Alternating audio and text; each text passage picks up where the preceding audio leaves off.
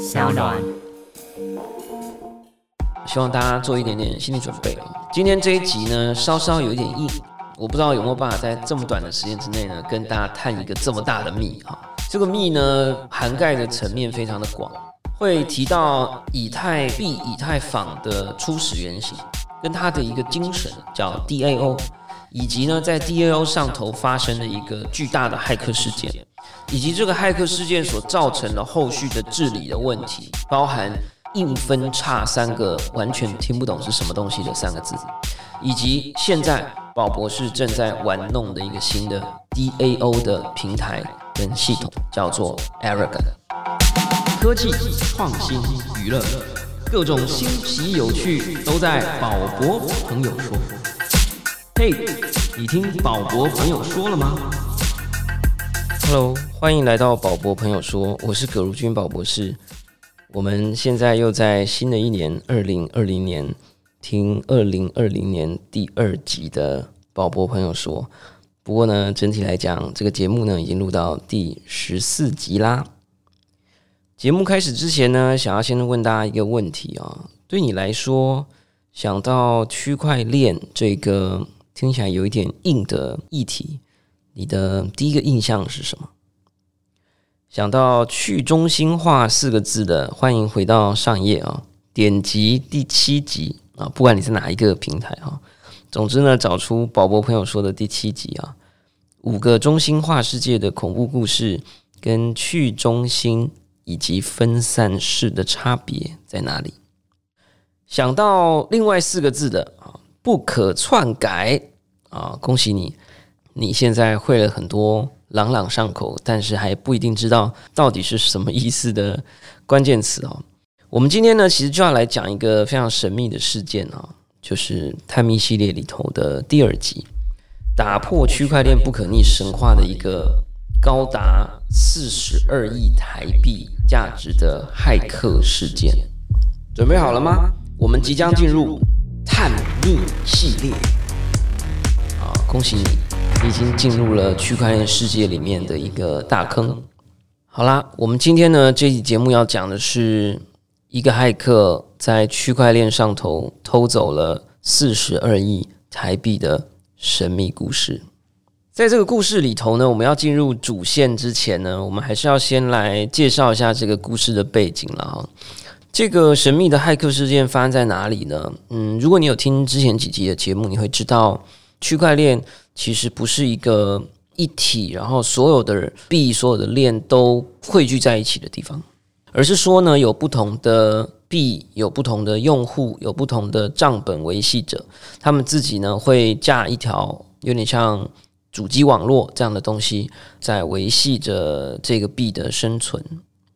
其他东西你都不用懂啊，你只需要知道呢，在当时或即便到了现在，都有两大阵营啊，就把它想象成是支持蔡依林的阵营啊，跟支持周杰伦的阵营啊。你要支持蔡依林阵营的人，你就要去买蔡依林的 CD 啊。我不知道现在大家有没有知道 CD 这种东西啊？支持周杰伦的阵营呢，你就要去支持周杰伦的 CD 啊。在区块链世界呢，有两大阵营，一个阵营呢叫做比特币阵营，那它是最早的阵营。有数以万计的支持者啊，有很多的这个机器插上电源，连上网络，在帮忙维系着比特币的账本。那另外一大阵营呢，叫做以太币，又或者说呢，叫做以太坊。这个以太坊、以太币到底是什么呢？我们在讲这个四十二亿的骇客大盗故事之前呢，还是要先让大家了解一下。我很简短的讲。在二零一四年的六七月份，有一个叫做 Vitalik Buterin 的一个俄罗斯人，但他其实应该是加拿大裔，他会说中文，长得非常像外星人，长得很奇怪啊。虽然我们这个平台看不到照片，大家自己可以去搜寻一下 V 神啊。这个 V 神呢，在二零一四年的时候啊，发布了一个他说叫做新时代的区块链，他要做一个更好的比特币。他把这一个区块链的技术呢做了一点改良，上线了以后把它叫做 Ethereum 以太坊，然后有点难拼啊，有点难念，也是因为这个原因呢，宝博士在二零一四年错过了早期入手以太币的机会啊。表过不提啊，我们先继续来讲。呃，Vitalik 在一三年、一四年的时候曾经经历过一个痛苦的往事啊。他曾经迷上这个魔兽世界这个线上电玩。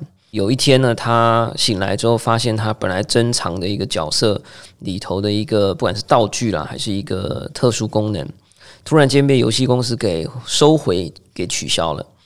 那他哭了三个晚上。当时他可能才十八岁还是十九岁吧。醒来之后呢，他就开始发奋研究，到底要怎么样创造一个世界，不会被所谓的巨头啊，就是比如说游戏公司啊，啊，比如说大企业啊。影响他的人生喜好跟他的这个命运啊。第一个，他先看到的就是比特币。那他说：“哇，比特币这个太酷了啊！所有的人呢都没有办法随意的去篡改比特币账本系统上的任何一个地方啊，就是我们刚刚讲的不可篡改性。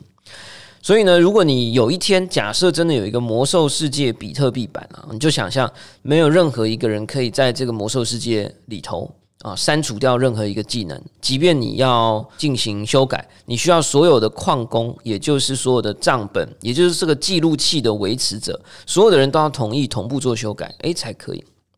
只不过呢，他又看到了这个比特币区块链网络有一些缺点啊，什么缺点呢？他就有点不太爽。他说：“诶，你说这个去中心嘛，没有人可以。”单一人做决定，可是他发现比特币这个名称 Bitcoin 哎已经被决定啦，没有进行投票啊。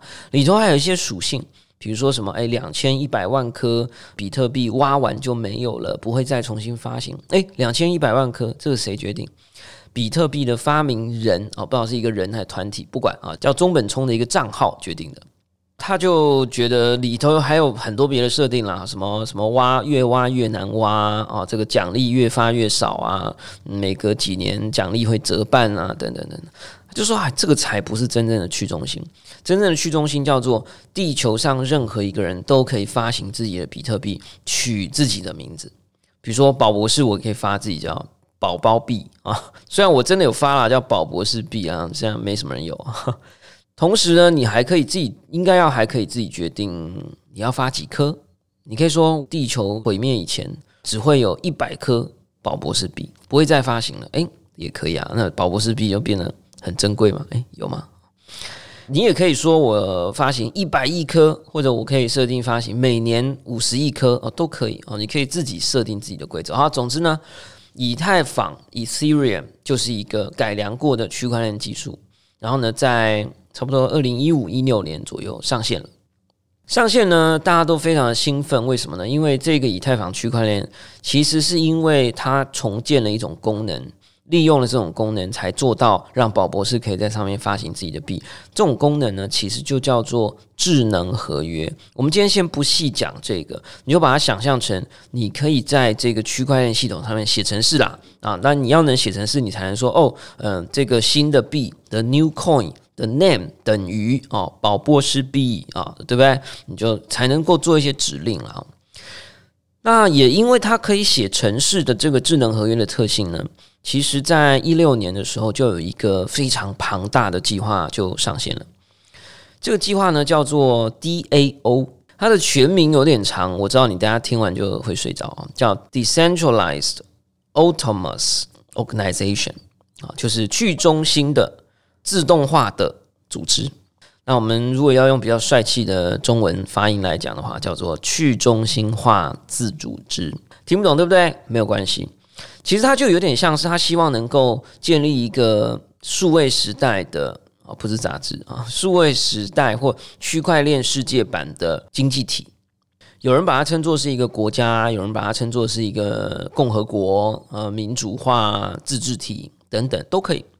它的核心逻辑呢，就是希望能够透过这个区块链透明的账本，跟通过城市来限制的这个货币发行，来模拟有点类似选票的概念，让每一个人都可以在这个去中心化自组织里面，作为一个自组织里头的公民，利用你手上所得到的这些币来进行议案的投票。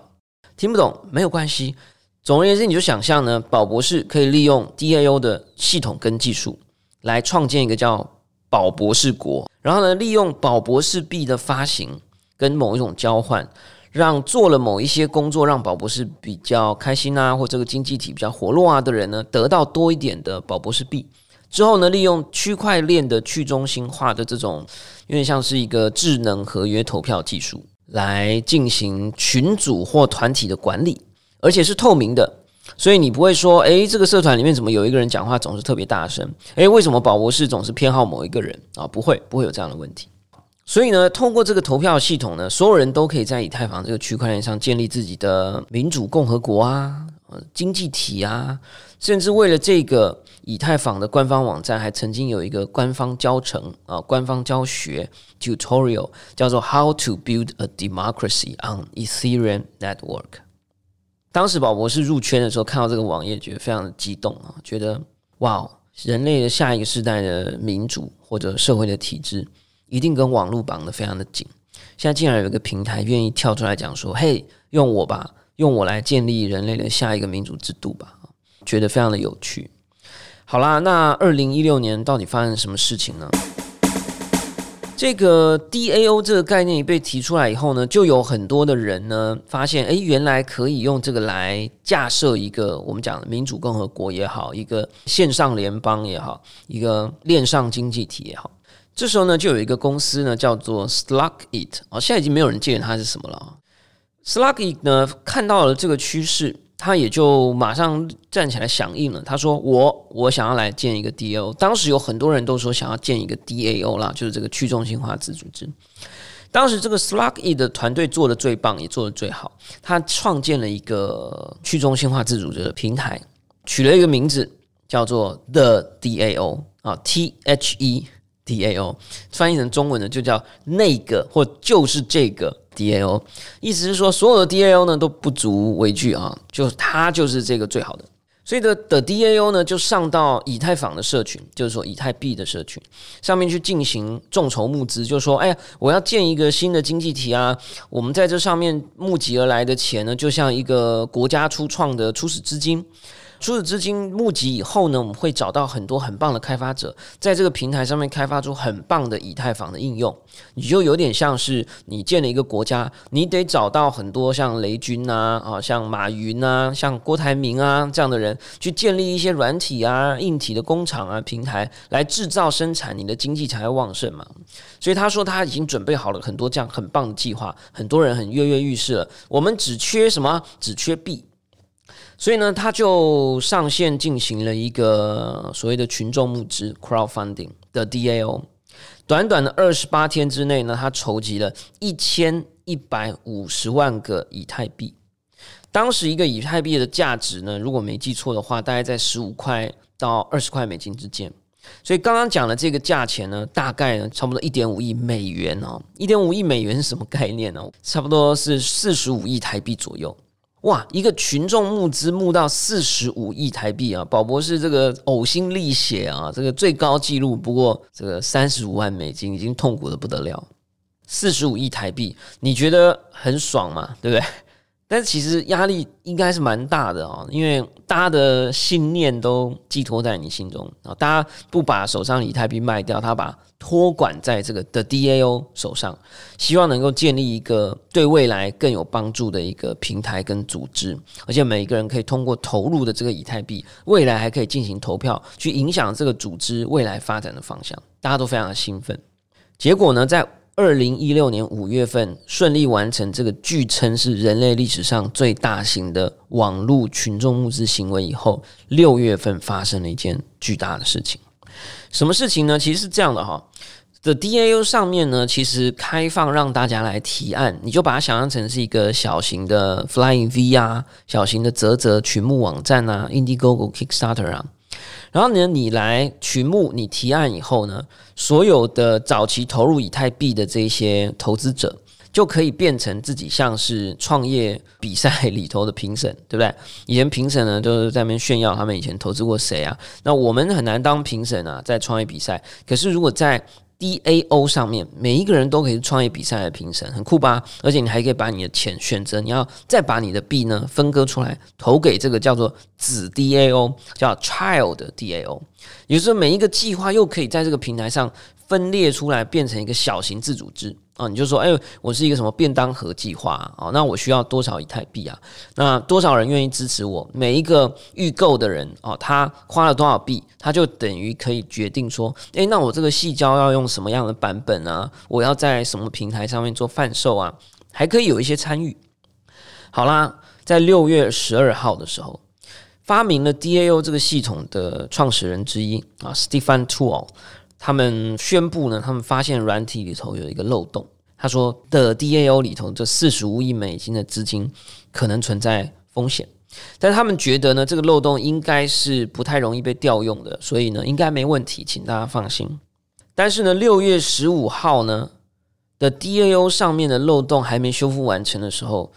发生了一个事情，骇客呢利用我们刚刚讲的智能合约这件事情，在的 DAO 上面建立了一个针对我们之前所讲到的这个漏洞所设立的一个智能合约。这个智能合约会做什么呢？大家可能会有点听得有点乱，没有关系。总而言之呢，就是一个新的子 DAO 如果被允许成立了以后。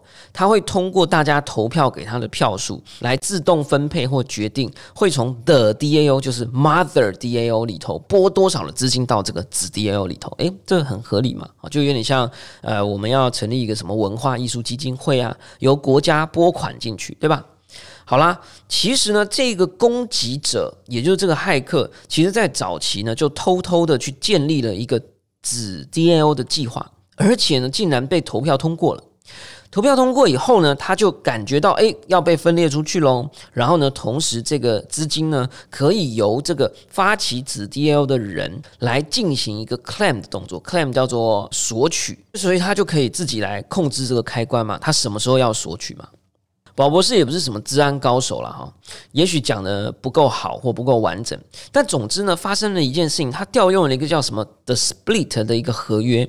这个 split 的合约呢，会让他在索取这个子 DAO 的预算的时候，这预算在拨款的途中，也就是在已经拨款跟还没拨款的中间啊的这个状态的时候，他利用这个合约去欺骗的 DAO 说：“哎，你还没发哦，我还要再索取一次哦。”好，这个时候呢，他就等于利用了一个我们叫骇客圈讲一个听起来很酷的名字，叫递回攻击啊，什么意思呢？就是不断的来，不断的要，OK，所以他一直去欺骗他说还没拿到，还没拿到，然后在很短的时间之内发起攻击，去跟的 DAO 索取这个很多次、很多次的预算。的 DAO 的智能合约呢，没有发现到这件事情，就真的不断的拨款，不断的拨款，到底这些款项是多少呢？这些款项一共重复被发送的总额呢是三百五十六呃三百总额是三百六十万颗以太币，价值十五到二十亿台币。刚刚我们讲说有四十二亿台币被偷走呢，其实简单讲的不是真的四十二亿台币，而是这四十一二亿台币是危机当中啊可能会全部被偷走。为什么？因为它不断的递回攻击的时候，可能会整个掏空所有的 DAO 里头的资产。骇客呢，在进行到几轮以后呢，管理者就发现了。发现的时候呢，还好他们当时有设立一个规则。这个规则呢，是拨出来的款项会在二十七天以后才能够正式被动用，中间会有二十七天的这个冻结期。这个二十七天的冻结期呢，这一笔以太币，也就是价值十五到二十亿台币，三百六十万颗的以太币，就处在既不是在的 DAO 手上，也不是在子 DAO 手上，或者呢，你也可以说它在子 DAO 手上，但它还不能动之。好啦，所以呢，这一群管理者呢，就赶快来讨论一下怎么办。我们稍微快转一下了哈，中中间有很多的这个线上的阿宅啊，这个大神啊，就进行了非常多的争论。在一段时间之后呢，以太坊的创始人 Vitalik 他说呢，我们决定要来做一个分叉，而且这个分叉呢叫做硬分叉，还不是软分叉。诶，硬分叉跟软分叉有什么差别呢？先跟大家讲，软分叉有点像是一个软体升级。OK，你 Windows 软体升级了以后呢，你还可以调用以前的 Word 档嘛，对不对？硬分叉有点像你分叉出去以后，它就不再承认过去旧系统上的所有档案跟记录。你如果要比我们的人生的话，你也可以说你交男女朋友，分叉就像分手，OK？软分叉呢，就是你还承认你有前女友的存在；硬分叉呢，就是你完全否认你有任何前女友或前男友的存在，这是硬分叉，好不好？也许不是很完美的解释。总而言之呢，比塔利克做了一个非常痛苦的决定。他说：“我们决定分叉，而且分叉了以后呢，我们会完全的去记录这三百六十万颗以太币呢，永远处在这种不能被动用的状态。”超过二十七天以后，它也不能被动用，它处在一种被永久冻结的状态。但是呢，过去所有其他的交易记录啊等等都会被承认。这个时候呢，以太坊就进行了历史上的第一次分叉。这个分叉呢，引发了轩然大波，很多的大神呢觉得非常的痛苦跟非常的难过。他的以 Vitalik 这个举动激怒了社区部分的。小部分成员，他们认为不是讲好了吗？区块链的特性不只是我们刚刚讲到的投票啊、分散式啊、智能合约啊，还有一个很重要的不可篡改啊。你今天是 Vitalik，你是大神，对我们很感谢你。可是你看到意外发生了，银行被抢了，你就说我们决定不承认这些编号的钞票。诶，那这代表什么意思？代表以后只要我们做了任何你不满意的事情，你就说哦，我不承认。然后你就来个硬分叉，分手，对不对？然后说不承认我之前跟你的交往，这个很糟糕啊！这什么意思？这有点像以前呢，我们说区块链，尤其比特币跟以太坊的成立，是受到二零零八年九月十五号雷曼兄弟倒闭所引发的金融风暴所创立的一连串的事件，希望不要再发生所谓的大到不能倒。当时呢，美国花了七千亿美金进行银行的纾困，还只是第一笔哦。所以这群骇客本来就是不希望出现大到不能倒，也就是一个中心化的控制跟救援行动，我才去创立区块链的。结果你搞一个硬分叉去否定钱被盗的事情，你跟华尔街，你跟这个美国财政部有什么两样？这个争论持续的在进行当中，但是呢，总之大部分的人都同意进行硬分叉。为什么呢？因为这些三百六十万颗以太币占当时所有以太币的总流量差不多三分之一，也就是呢，超级多人的以太币在里头被影响到了。然后呢，价格崩跌，从二十一块美金跌到十二块美金，暴跌四十 percent。所有人都觉得这件事情是一个灾难。如果没有办法好好解决的话，大家的币少了，钱不见了，而且呢，币价很可能会永远走不出阴霾。从现在来看，其实这个决定有可能是好的啦。就现在啦，也许十年之后我们又会觉得是错的。为什么呢？因为以太币跟以太坊真的在之后走出了这个阴霾。在价格一度曾经飙涨到一千七百多块美金，即便到了现在是所谓的熊市啊，也有一百七十块美金，相当于当时被盗十二块美金，又再涨了十倍以上。那那一群我们刚刚讲的被激怒的以太坊社群的一小撮人做了什么事呢？他们就说：“你可以分叉，我也可以分叉。”所以呢，他们就分叉出去，说：“我们决定创立另外一个链。”或者说，我们决定继续维系那一些拥有被盗记录的那些机器，不会删改，也不会不承认。然后呢，一样保留所有过去的所有记录。只是这个链呢，它就会有一个新的名称，叫做 ETC（Ethereum Classic） 以太经典。有点听不懂，对不对？没有关系，你就想象公司啊，有一群人出去分割出去，呃，另起炉灶。只不过另起炉灶呢，他还保有了过去所有的记录，甚至是被盗的记录。那所以被盗的那些币呢，在以太坊呢就已经不再被承认了。然后呢，这一些你就想象啊，这个美元钞票，这个美国说，哎，这批钞票我们不承认了，那就会有一个小世界说，我们继续承认这些钞票。那只是这些钞票的价格。就会继续维持变高还是变低呢？当然就会变低嘛。为什么？因为支持这一批钞票的人，支持这一批被偷走的以太坊区块链的币的这些人，他的人数相对的比较少，他就没有那么多郭台铭，没有那么多的雷军，没有那么多的马云，所以呢，它的生产力降低，支持者变少，所以呢，它的货币价值呢也就相对的受到影响。好啦，讲了这么多呢，我想大家可能觉得脑子有点混沌了哈。这是二零一六年发生的事情。在后来呢，就经历了一连串的什么 ICO 狂潮啊，造就了这个两百个以上的 billion 的 US dollar 的这个市场。到了现在二零一九年呢，为什么要重提这件事呢？因为呢，宝博士呢又再度迷上了 DAO 这个概念。其实 DAO 呢是一个理论上是很好的出发点，让每一个人在链上可以利用 token，也就是 coin 啊 token 啊。进行投票。其实 DAO 这个概念呢，在一六年的这个骇客盗取事件之后呢，导致这个系统跟这个理念呢一蹶不振。听到 DAO 呢，就就发抖。为什么？因为觉得钱曾经差一点不见过。硬分叉以后，在这个以太坊的区块链上，就等同于他补发了这些以太坊的币了所有的人被偷走的币呢，都回到自己的手上。但是呢，总而言之啦，这个事件造成了 DAO 啊，所谓的去中心化自组织的议题呢，沉寂了很长的时间。那宝博士呢，最近一直在思考啊，就是因为我们看到了激进市场的一些新的关于投票的议题，跟一些新的社会组织运作方法的议题。我们也看到了台湾一月十一号啊进行选举的议题，大家记得走出门去投票哦啊。啊，现在要走出门投票了，也许以后就不用了。那我们希望有一天呢，可以在链上来进行投票的这个动作，所以 DAO 呢就变成一个非常重要的概念。那现在如果大家想要了解 DAO，要去看什么呢？我非常鼓励大家去看两个东西。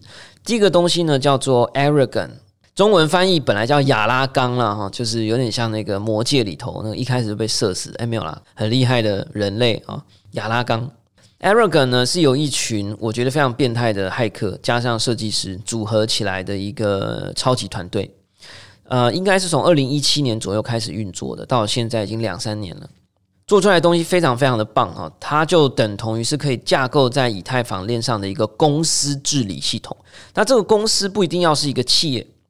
你就想象它是一个组织治理系统，它可以是一个社团治理系统，它可以是一个企业治理系统，它大到可以做一个经济体的治理系统。